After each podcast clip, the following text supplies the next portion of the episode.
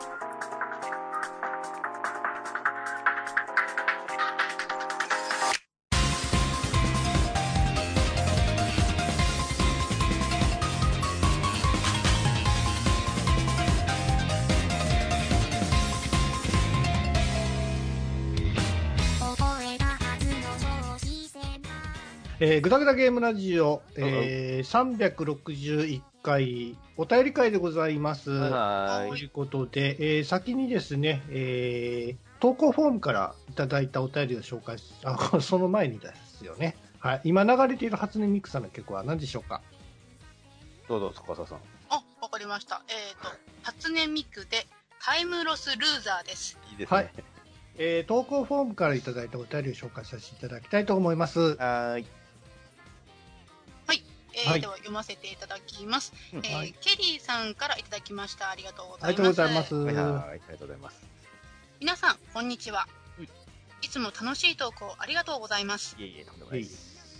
先日の配信で、セクシャルマイノリティの話題がありました。うん。うん。最近、性,、えー性別記入欄に男、女とその他があり、うん。セクマイ当事者に配慮がされていると話されていましたが、うん僕はこれは本当に配慮なのかな？と疑問に思っています。はいはい。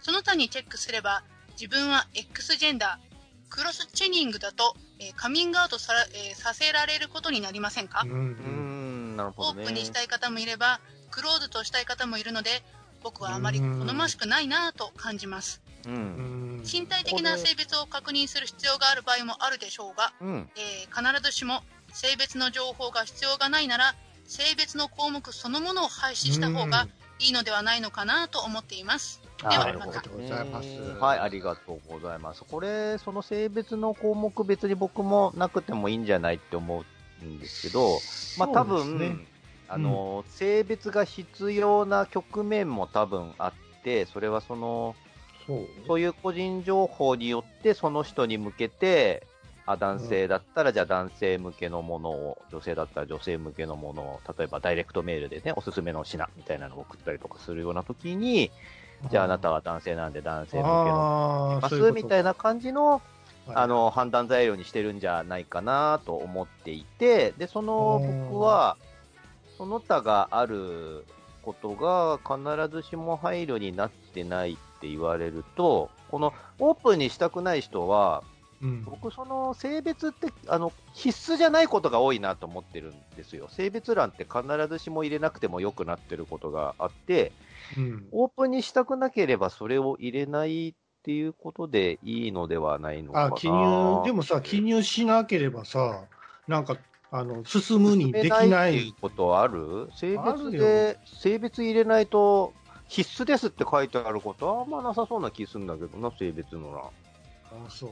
そうで、その、確かにマイノリティの人がオープンにしたくないっていう人がいるかもしれないんだけど、逆に言うと、うんと、じゃあ、えっ、と、あなたは、あまあまあね、その性別をそもそも書かなくてもいいんじゃねえかなって話ね。でも、はなんだろうね、あの、はっきり言いたい人もいるのではないか？俺は男だよ、つって。えっ、と、もういるし、俺は女だよもいいるし、俺？逆に言うと、男でも女でもないっていうのをはっきりしておきたい人も、もしかしたらいるんじゃない？実際には男と女しかいてないわけじゃないですか、この世の中に。えっ、とき、肉体的性別としては、それも怪しいけどね、ちょっとね。まあ、中間、中間みたいな人もいるから。じゃあさ、じゃあさ、じゃあさ、じゃあさ、えっと、項目欄に男、えー左右、左右男女で分かれてて、で、バーメーターみたいなのがあって、あのバーメーターでどっち寄りみたいな感じにすればどうですか？ああ、自分のちょうどいいところを。そうそう、バランス。ス的に。ハーフやったら、こう50%、50%のところにいてたらええしうん、うん俺も完璧男やねんけど、ちょっと女性寄りかなっていうところだったら、ちょっと女性寄りのところにいいんじゃないですか。寄せるみたいな。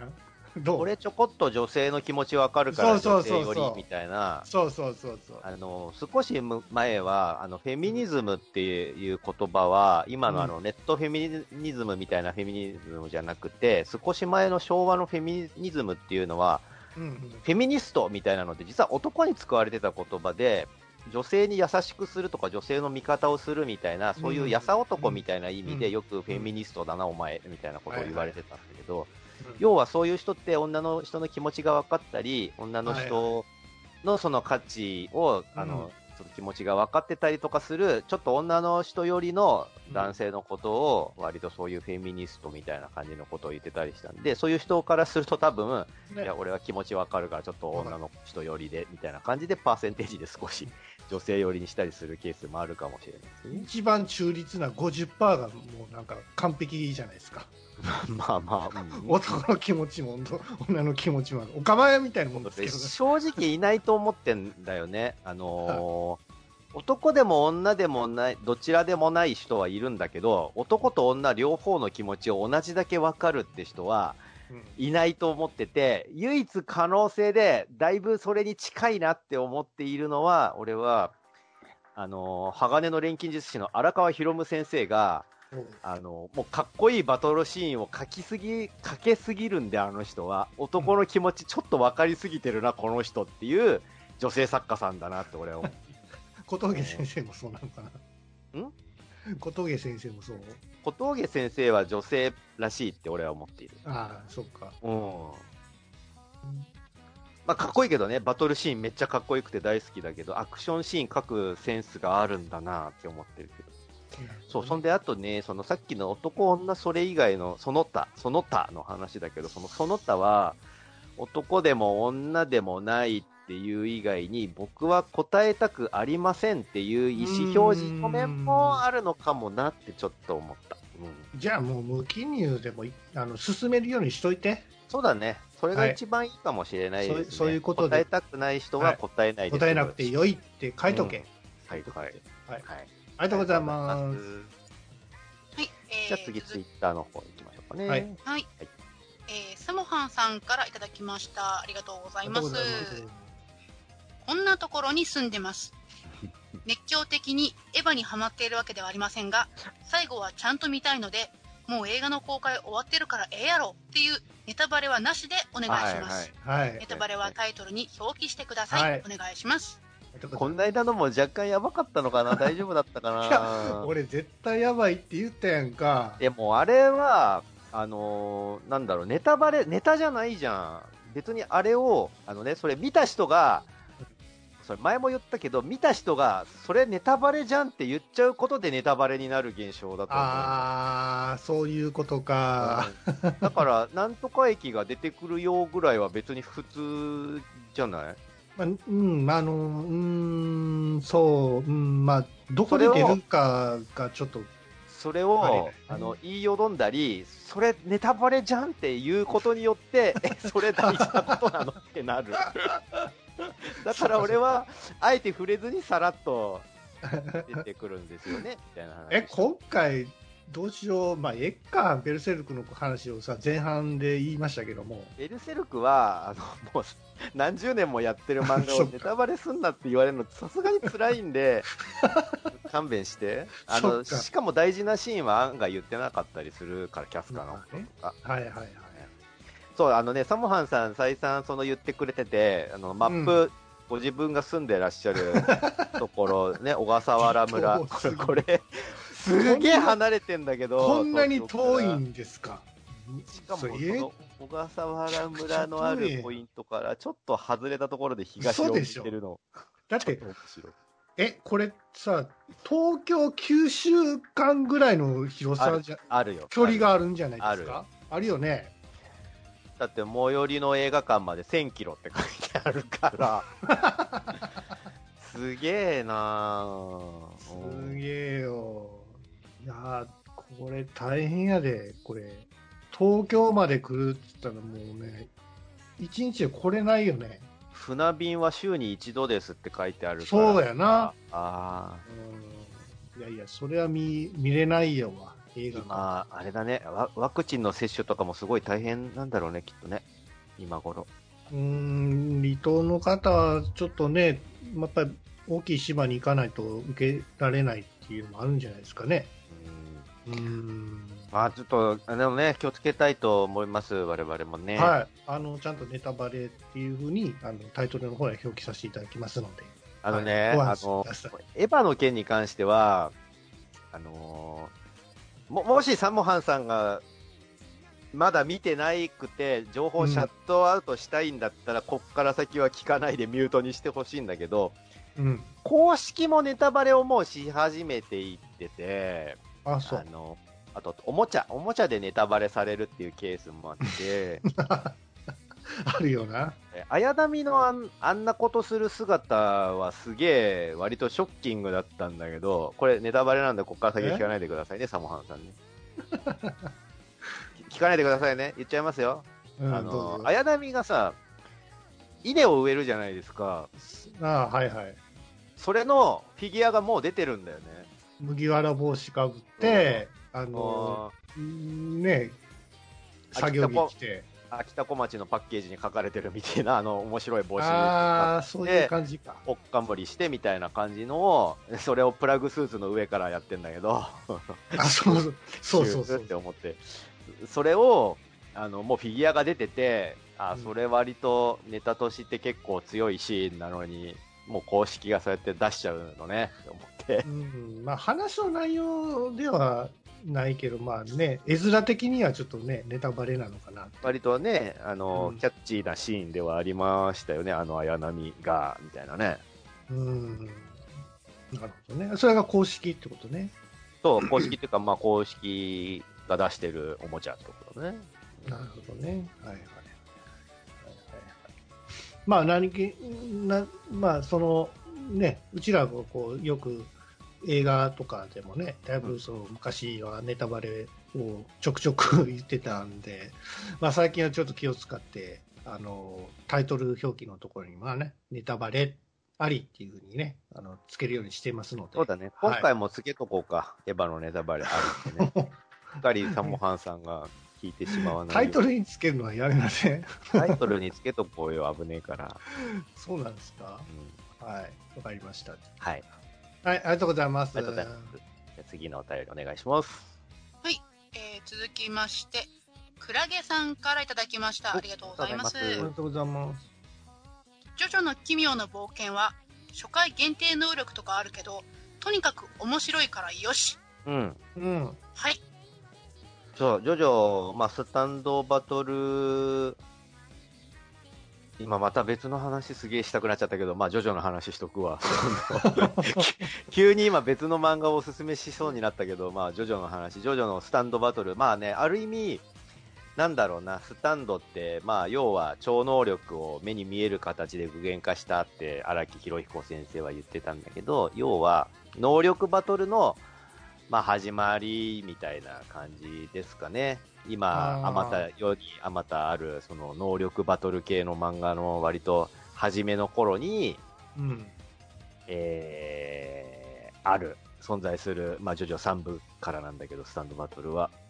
うん。まあ、スタンドバトル面白いし、俺だったらどういうスタンドがいいかなってみんな一度は考えると思うんだけど、まあジョジョ、僕はその知らないんですけども、うんあの、まあ、多分見るとしたらアニメから見ると思うんですけど、うんやっぱり1話から見た、1話から見た方がいいんですか？なんかこう、ね、なんかこう、ほら、あるじゃん、これ、いこの話だけ見たら、多分ジョジョのなんか面白さがつ、なんか、一発一発でっていうわけじゃないですけど、なんか食いつきがええええから、この話だけはちょっと見てっていうのはないですか？ジョジョは、えっとね、まず、この話だけ見てっていうのだったら、岸辺露伴は動かないを見てほしいと俺は思ってんだけど、スピンオフから、まあいいや、そのスピンオフの岸辺露伴は動かないを見てほしい。それで、この雰囲気に馴染めるって思ったら、他のジョジョもよ読んでほしいと思うんだけど、あの、なるほど。マナーに厳しい家のマナーバトルの話とかがあって、焼きとうもろこしってどうやって食うのが正しいんだみたいな、ドドドドドドってなるみたいな話とかすっげえ面白い。えー、あそれが、それ見て食いつくかどうかは、ちょっと、ねマナー違反すると命取られるから。命取られてしまうぐらいの怖いマナーに厳しい家での話だから、うんマナーバトルの話は絶対。まあそれで、うん。基本ジョジョは、第1部、第2部、第3部、第4部、うん。第5部、うん。そんで今度アニメ化する第6部、まあ本当は第7部、第8部もあるんだけど、そうやって部ごとに分かれている。で、それぞれの部ごとにテーマが違って、まあ、スタンドバトルが始まるのが第3部からで、それ以降は大抵スタンドバトルが、たのスタンドバトルを楽しむうん話になっていってんだけど、まあ、うん。基本、どれを見てか、どれから見ても良い。どれから見ても良いのだが、うん。えー第1部には、えーそのまま第2部にも出てくるキャラが、第2部からそのまま第3部に出てくるキャラが、えー第3部から第4部に出てくるキャラが、第4部から第5部に出てくるキャラが、みたいな感じで、こすちょこっとゲストキャラみたいなのが、その前のうん作品から続投してたりとかもするんで、もうね、ポルナレフがね、もう、ジョジョ5部に出てきて、あんな姿になって出てきた時は、俺はもう嬉しさとショッキングさでね、みたいな感じの楽しみ方ができる。わからん。その前の、だから結局、1からずっと遡って見てると最大限楽しめるよ僕、ね。主人公、丈太郎が当時の話だと思ってるんですけど、そういうことでもないってことですか？丈太郎は第3部の主人公ですえ、ね。え、え、え、違うああれですよ。だから、第1部に出てくる、ジョナサン・ジョースターっていうキャラクターがいるんですけど、うんその、まあ、5部はちょっとあれなんですけど、第1から第4部までは、その、ジョースター家の血筋がちょっと入ってるんですよ。ああ、はいはいなんで。ジョー太郎は、第1部のジョナサン・ジョースターの次の孫、えージョセフ・ジョースターの孫なんですよ。おうおうそういうことか。そうなんですそうなんですなるほどね。そうそう、だからその時代時代で、その部ごとに100年ぐらいポーンって時間を飛んでいて、うーん。その昔はそのウォークマンで音楽を聴いてたのが MD、もう MD も古いんだけど MD になったりとか、デジタルプレイヤーになったりとかしてったりするわけよ、その時代の流れみたいなのがあって、うん。もう、ジョジョの第4部とかって、ちょっとほんのり未来の感じがしてたけど、今見るとちょっと古い世界観だもんね、すでにね。たまに僕、ちょろっとそのアニメのね、中途中の話をちょっと見たりするんですよ、YouTube で。何の話やったかな、まあ話自体はちょっと大まかにしかわからないんですけど、ある人と掛け事をして、えーコップの水、コップの水の中にコインを入れて、それが溢れるか溢れないかのねはい勝負をするんですよ。やってたやってた。あの辺の緊張感っていうのはね、全体的なこのジョジョのその雰囲気なのかなと思ってたんですけど、うんうんどうですか？あのーあの駆け引きは、うん。ある意味、ジョジョの一側面ではあって、うん。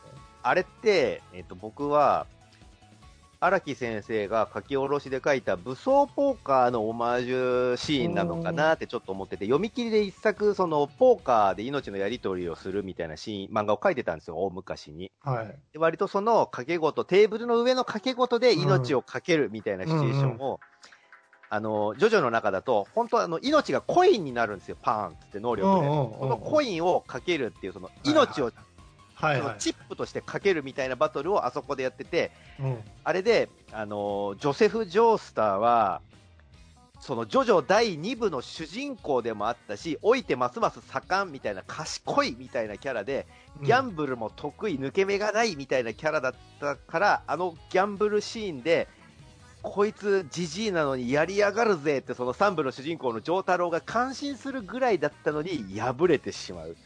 そっから、ギャンブルに一切ゲームすらやったことがない丈太郎が、じゃあ次は俺がやるぜっつって、そこにドッカッと座って、掛け事に慣れてない丈太郎が、はいはいはい。他の人質に取られてるも同然の味方がキャラクターのそのコインをバンバンかけていく、ドカンドカンって、ついでに はいはいはい。病院にいる俺のお袋の命もかけるとか言って、ドカドカかけてって、その様子を見て、もう歴戦のギャンブルズ上手のその敵のダービーってやつが、ひるむっていう、こいつ、はいはいはい。そのポーカーを実際にやるんだけど、でね、その、絶対豚のはずなのになんでこんなに強気になれるんだみたいな感じでだんだん精神的な揺さぶりをかけられていくみたいなところは、多分、富谷さんは好きだと思う。ああれ、あの話なんかすごい緊張感があってね、たまらんかったね。面白いですね。うん。あんな感じで済むんやったら、漫画読んでみたいなと思いますわ。そうね、だスタンドバトルっていうのは、ドうん。ドラゴンボールみたいにただ殴るみたいなのじゃなくて、その能力の攻略みたいなのがメインだから、あのークラゲさんも言ってるみたいに、ここれ初見だと積むだろ絶対みたいなスタンドもあるわけよ。それを大ピンチになるのをどう攻略していくかみたいなのとかが割と肝ではある。うん。なるほどね。なんかその、戦車みたいなちっこい爆弾がね、ふわふわふわふわってきて、そいつが敵のスタンドなんだけど、その敵のスタンドはどんだけ殴ってもぶっ壊れないのね。はい。あのーで、えっ、と、そいつは遠隔操作をしてて、その、本当はスタンドって殴られたらダメージって本人に返ってくんですよ。だけど、その戦車のスタンドは相手が切り離してるから、本人にダメージがいかない。しかも、硬くて絶対壊れないっていう無茶なスタンドで、その戦車のスタンドが体にピタって張り付いた瞬間に、それが爆発して、こっちは大ダメージを受けてしまうっていう無敵のスタンドなのね。それをどう攻略するかみたいな感じで、これがめっちゃ面白いんですよ。これは第4部。第4部ですか。第4部。まあ、どこ読んでも面白いから、読んでください。わかりました。はいはい、ありがとうございますあ。りがとうございます。もうずっとジョジョ語ってしまうからね。はい。えうんー続きまして、キッシーさんからいただきました。ありがとうござはいいます。ありがとうございます一緒に読んじゃえばよかったね。そうですね。えー357回、視聴、えー過去の不良イコール上介説ありましたね。うんうん。ちょい見返すと、不良に助けられた、えー憧れて真似てる、で真似てるってワードを思い出して語る、うん光一くんの回想やから、えー、ジョースケに似てたのかな？うん一応僕の考えが入るみたいなことを言ってたので、なるほど、なるほど。そうそう。あのーまあ、漫画の表現だから我々はその絵で見てしまっていて、その、過去、ジョースケ、えっと、ジョジョ第4部の主人公、ジョースケを助けた不良がそういうリーゼント頭をしてたから、うんその助けられたジョースケはそれをリスペクトして同じそのリーゼント頭にしている。だからその自分が好きで、えっと尊敬して真似しているそのリーゼント頭をバカにされると切れるっていうのはうんそこから来てるんだよっていう設定があって、そうなんだ。それを、その理由はこういうことがあったんだ、あったそうなんだよってその、ジョースケの友達の光一くんが語るシーンで我々はそのビジュアルを見てて、うんその中に出てくる、その、でもね、服から何から全部ジョースケだったから、いや、ジョースケこれ絶対未来でまた過去に戻ってく、だって、今までの歴代の敵が時間を操る系の敵キャラだったから、うわ、今回第4部では過去に飛ばされんだって思うじゃん、それさ、うん絶対それが全く関係ない、本当にただの通りすがりでした ってコってなる。いや、それは。うん。まあまあまあね、その辺も荒木博彦作品っぽいな、その透かし方もってちょっと思う。はい、ありがとうございます。はい。えーと、続いて B さんなんですけど、一つ一つ全部違うんですよね。どうしましょう。どうしようかな、どうしようかな。まあ、一個一個読んでいこうか。じゃあ、あ時間ありますか？大丈夫 ?3 つぐらい読める？つあー時間は、そうね、時間どうしますかね。読んじゃいましょうか、じゃ読んではい。はあ。ささ最後ということで。うん、うん。では、一つ目。うんえー原因がはっきりしてて、ちゃんと終わるゾンビものというと、うん学校暮らしがあります。うんんそうなんゾンビ化が治ったり悪化したりする理由もちゃんとあって感心しました。うん世界に感染が広がった原因が、菌を研究していたラボの人間が手を洗い忘れたというのが、今こそよくわかるものになりました。なんか妙に今聞くとリアリティあるね。なんか、アメリカの調査では、なんか武漢ウイルスは実はあの研究所から、やっぱあそこじゃんみたいなことまた言い始めたね、アメリカね。そうなんですよ。だからあれが、まあ、本当やったら大変なことになりますよね。うん。まあ、WHO は認めないとは思いますよ。それ世界戦紛争になるからさ、元ネタとしたらね。うんうん。だからそういうことは認めないと思うんですが、ちょっねとなんか、なんかきな臭いというか、うん。ねえ、実際にその今の中国でもさ、なんかあの、コロナウイルスの、何やったっけ、インド型変異ウイルスも流行ってるからさ、ワクチン求めてなんかすんごい数の人が押し寄せたりしてるじゃないですか。だから、いやいや、もともとお前らの国からはし、なんかね、ばらまいた金がまた戻ってくるっていう、なんか、な、なん、なんとも言えない光景なんですけども、えー、まあ、どう、どうなんですかね。僕の中では、そのゾンビウイルスがちゃんとその解明されて、原因がこうで、最後治療されて、っていうオチの方が僕は好きなんで、まあ、その、ね、あの、ちゃんと原因が分かって、しっかり、あの、世界が元に戻る、そうそうスそうそう。エンドでしょ。ワールドウォー Z とかね、そういうの好きやって言ってたじゃないですか。うん。あウォーキングデッドってもう全然もう、全然終わらへんし。の、僕ね、限度があると思っていて、あの、元に戻れる限度、ゾンビ割合みたいなのがあると思っていて、はい。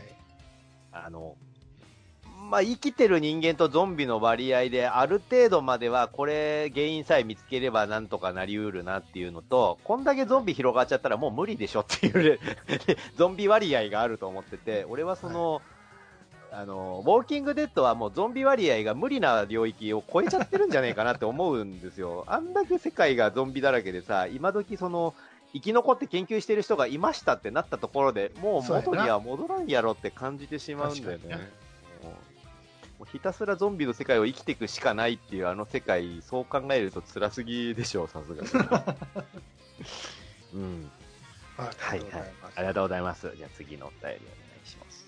はい、えー、次は、えーストラ、えーストライクウィッチーズのあれは、足を入れるところから異空間につながっているので、うん。あの中は機械でぎっしりです。そうなんだ。うんプロペラに見えるのは魔法力が可視化されてるだけで、触れないので安全ですよな。るほど、なるほど。ええーー関節や足がメカ化した美少女は、萌えミリ雑誌 MC アクシズが迷子を量産してますね。へえ、そうなんですね。これ、俺もしかしたら前も B さんにこの話聞いたことあるような気もしてて、確かにそうそう、魔法だから、そうそう、あれ魔法なんですよ。だから魔法だから、あの足は別に中に入ってるわけではないみたいな話を誰かから聞いたような気がしていて、ただ、そうなってくると、えっと、中に入ってる、あの、ウィッチーちゃんたちの足は、うん。えっ、と、その向こう側の世界で、異空間の世界で曲げたりなんだりはできているのかっていうのもちょっと気になる。それは、それはご想像にお任せしますじゃないですか。その、なんだろう、えっ、と、曲げれないんだったらやっぱ窮屈な感じがするし、ああ。ああ。曲げれてたり、曲げれてるとするなら、その曲げてることは、こっちのそのプロペラには特に影響は与えてないのかとも思うし、操作とかどうしてんのかなとか。そこはもうファンタジーだから、金銭でいいんちゃう？だから、こういうことなんですよ、その、スーパーカブにケチをつけてくる タイプの人間、俺みたいな、あんた気にか。なるみたいなあんたか。ことをやったんじゃないですか。まあ、実際ね、あのストライクウィッチーズはもう本当にファンタジーで、まあ、魔法って言ってるから全然、なるほどね、でいい、可愛いね、でいいんですけど、そうね、プロペラは。まあ、確かにね、あの足気になるなっていうのは僕も思いますけど、どうなってんのかな、どうなってんのかっちかっていうとね、正直な話を言うと、あの、うん。恥ずかしくなく真実をもを言うと、デザイン的な面で、あの、す逆に言うとだからすごいなって思うんだよ。あの、俺にできねえデザインだわって思うんだけど、そうやな膝をなくしてしまう足のデザインをしてしまうのが俺すごいなと思っていて、あの女の子にああいうものを履かせるにあたって、絶対膝かいちゃうと思うのよ、俺関節として。そうかな。それを、ああやって戦闘機のあのプロペラの部分を履かせるっていうデザインが、うわすげえこの人のセンスって思ってしまうのは、文金さんかな？うん。でもなんかこう、元を正せばアトムっぽくないですか？その原点というか。アトムはだって膝曲げてるじゃん。ああ、じゃないんですけど、その足、足の甲というかさ、それも全部格納するじゃないですか。されてただの棒になるよね、うんうんうん。昔はさ、あの、002とかもそうだったけど、空そう、とああ、が足が格納されてもうただの棒になって、うんうんそこからジェット噴射で空を飛ぶみたいなのがねポピュラーだってね。ねね、うん。そういうのは逆にあの、我々世代的には馴染みがあるある感じする。うんね。はい、ありがとうございます。うん、ありがとうございます。最後の一つ。最後。はい鬼滅の刃は2019年の作品なのでうん、花江さんが主演男優賞を受賞したのは去年です。なるほど。石川由依さんは、進撃の巨人の、えー、ところは、ミカサ、もしくは、ねえんミカサですよね。そうだよねえーと、ビルドファイターズのチナで助演女優賞を受賞して以来ですが、女性声優で新人賞を含めずに、複数回受賞されているのは珍しいのではないかと思います。うん。なるほどね、そうそう。だから、鬼滅が賞を取ってないんだよねって言ったのは、前の年に、その、テレビアニメの方でもう取っちゃってるからですよってことね、多分ね。うん。確かに言われるとそうだわ。そうそう。そうですよね。そう、僕先に石川由依さんはね、ビルドファイターズの方でしあの存じ上げたので、あね、あとミカサもね、もちろんだけど。そうそう。なので、バイオレット・エヴァーガーデンが石川さんだって聞いたときに、うわそうなんだと思ってちょっと感激してしまったし、いろんな役できるんですねって思って、あの、特に劇場版のラストシーンの、もう、涙なくしては見れないあのシーンとかを見ると、声優さんってすげえなって思わされるんだよね。なんか、進撃の巨人でなんか事件があったっていう。そうなの？何の話だったっけ？なんかファンが、あの、シーズン5の作画が会社変わったんやってね、あれ。会社。また、またそういう厄介なファンが何かしてくれたのか？ほんで、なんかガソリン巻くみたいなことになって、あの、会社に脅迫状みたいななんかそういうのってさ、結局さ、つまんねえって思うのはさ、あのーまあ、しでかした一番最初のやつも絶対ダメだよ。全然偉くねえけど、うん。よりしょうもないのはそういうのをすぐ真似して、俺もガソリン巻くとか言い始めるやつが一番しょうもない。そうやな。方法犯っていうか、もうオリジナリティもないし、まあオリジナリティあっちゃダメなんだけど、そうやって、過去そういう世間を賑わした事件を、じゃあ俺もやるぞみたいなことを言うっていうのがもう最低。い やその、その、い何？そのメールを送った人が女性なんですよ。そうなんだ。まあ、相当嫌だったんでしょうね、進撃の巨人のうんその作画がの会社変わったっていうのは。マットハウスか、どこやったっけ、あれ、前の会社って。マットじゃないや、マットじゃないよ。シーズン5は。どっかの会社やったんですよね、確か。なんだったら忘れてもうた。ごめんなさい。まあ、作画は良かったんですよ。うん、わかる。あの、シーズン4までが、すごくね。で、ガラッと変わっちゃったから、そうなんだ。うん、僕もね、なんかあれ、なんかタッチ変わってるなと思ったんですけど、その会社ごと変わっていったっていうのはちょっと弾みだったんで。もうね、そういうことはね、あのーわかるよ。あのーうんある意味誰より俺が分かってるかもしれない。その会社が変わって悲しいっていうのは、うん、俺はそれをケモフレの時にもう思い知ったので、会社が変わることってあり得る。どんなにファンが望んでも、この監督の世界を続きを見たいってファンが望んでても、スパーンって、うん。よくわかんねえ、よくわかんねえ制作委員会のよくわかんねえ意思で変えられちゃうんだっていうのは、俺は大人の世界としてあり得るっていうのが分かったから、あるある。大人になれたな、俺はそれ知れてよかったぜって俺は思ってるし、だけど未だに俺は許せてない、謎の意思、謎の意思許さんって俺は今でも思ってるから、なんかこう、絵柄とかもがっつり変わっちゃうのってすごく嫌ですよね。僕ね、昔あの、はい、メガゾーン2、3っていうね、作品があって、はい、あのーメガゾーン2、3、2作目っていうのが出たんですよ。で、もうキャラデザインからも変わってしまってて、うん、もう全然ちゃうわと思ってう、ん。もともと三木本さんがキャラデザやってたのかな、い。それが梅津さんになったのかな、確か。そうなんですよ。シーズン2とか、あの、メガゾーン2、3の2作目が梅津さんがキャラデザになってて、もう絵柄が全然違うんですよ。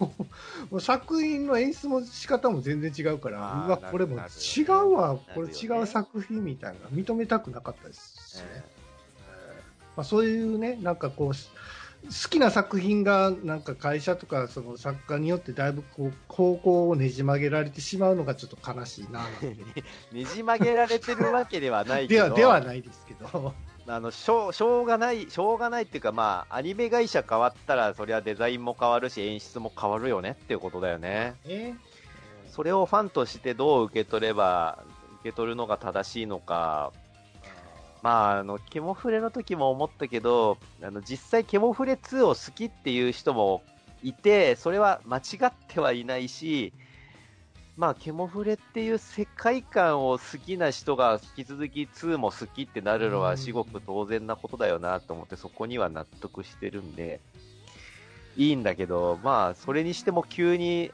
作品降ろされた辰木監督あんまりだろうって、その立役者なのに。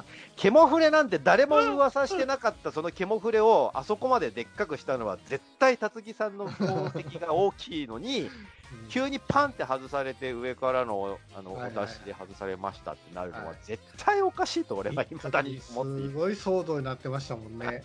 うんどうされてるんですけどね。どうされてるんですか、今。今引き続きあのーアニメいっぱい作ってますよ。ああ、そうですか。うん、面白いですよ、どれも。はい。はい。あうんりがとうございます。ということで、えーぐざぐざゲームラジオ第361回歌り会でございました。はいはいはい、えー、そうですね、えー先週やったかな、あの僕、久々に馬券買いましてね、オークス、で、その、ソダシっていうね、あの白馬をね、ちょっとその、まあ、人気馬でしたから、あの、一番人気ですよ。2.2 2倍もつかなへんかったかな、単勝で1.8倍ぐらいやったかな。もう絶対来ると思ってたら、馬群に飲まれて5着ぐらいになっててまおいおいと、あ、ほらほら、パワーを育ててないから、パワーを、パワー鍛えないといけないと。俺、なんか、いやいや、これ普通さ、そうドラマ性のある、なんかこう、ほら、白馬じゃないですか。で、これもう、ね、絶対 G1 でものし上がってくるキャラクターだと思ってるじゃないですか、僕の中のそのタイムラインとしてはね。絶対来ると思ってると思う思うのに、もうなんか、直線のあたりからものすごいね、バグに飲まれてる格好になってたから、うわー、これはきついと思ったとやると。たまに、たまに中、中距離得意な馬がそのバグに飲まれて、パワー不足で前に出れないっていうのがあるから、そ そうういう時はそ、れなんですよ。そういう時は、あの、ジリリリリリンって目覚まし時計を鳴って、コンティニューしたいとダメなんですよ。そういうことなんですね。うまくいけば、馬群からこう飛び出て、1位が取れるから、ちゃんと、これを何回かやんないとダメです。はい。えー、ウェディングドレス勝負服のエアグルーヴが欲しくて石を一生懸命貯めてるやつと。はい、えー、っと、まあ最近どこも出かけられず暇なので、えー、ゆるキャンを見て、第ワンシーズン見ました。えー、おすごくキャンプに行きたいです。お井上司でした。はい。はいさん、さよなら。はい、さよな。ら